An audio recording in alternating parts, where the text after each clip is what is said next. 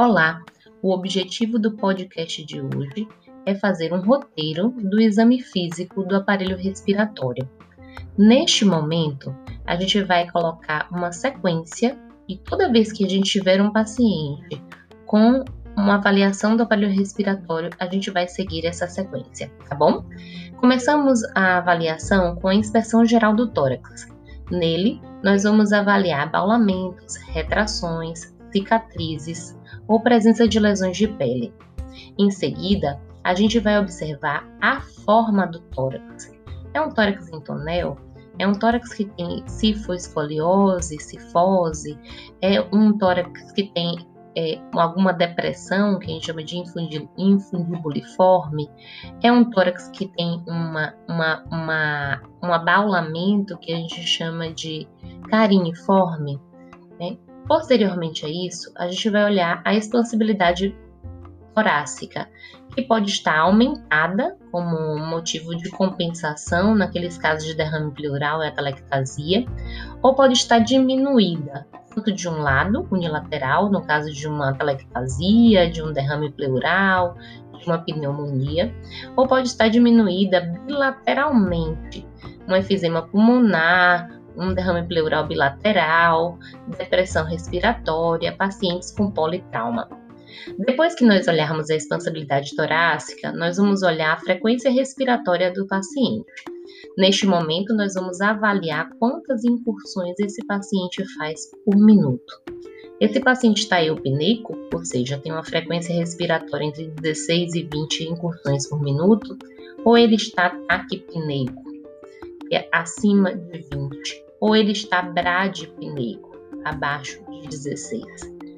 Lembrando das diferenças de idade de frequência respiratória que vocês podem pegar lá no livro texto. Com relação ao ritmo respiratório, nós vamos avaliar se esse paciente tem Cheyne-Stokes, hiperpneia, bradipneia, apneia, se ele tem respiração de Kussmaul, que são amplos movimentos inspiratórios expiratórios com pausas de apneia, ou seja, uma respiração rápida e profunda. Se esse paciente tem respiração bio ou respiração atáxica, em que ele faz pausas de apneia de duração é, variável, neste caso, é aquele paciente que tem irregularidade.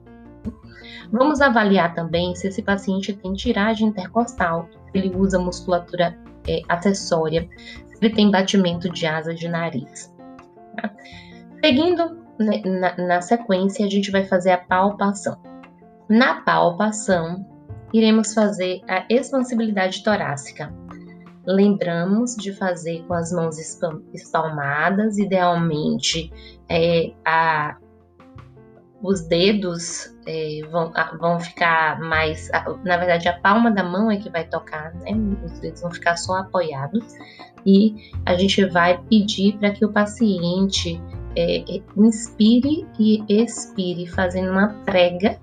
E vai, a gente vai ver que na, na expansibilidade normal, esse paciente, o, o dedo vai afastar um do outro.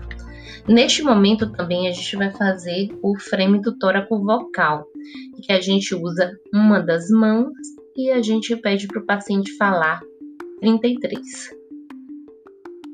Depois que fizemos a palpação, vamos para a percussão. Lembrando que a percussão ela é feita num zigue-zague de cima para baixo, né? E a gente vai percutir com aquela técnica dígito digital entre os espaços é, intercostais e o objetivo é comparar um lado com o outro.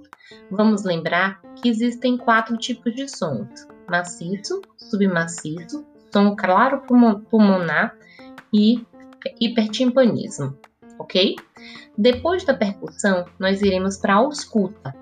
Neste momento, a gente vai buscar duas coisas: o murmúrio vesicular e se existe ou não ruído adventício.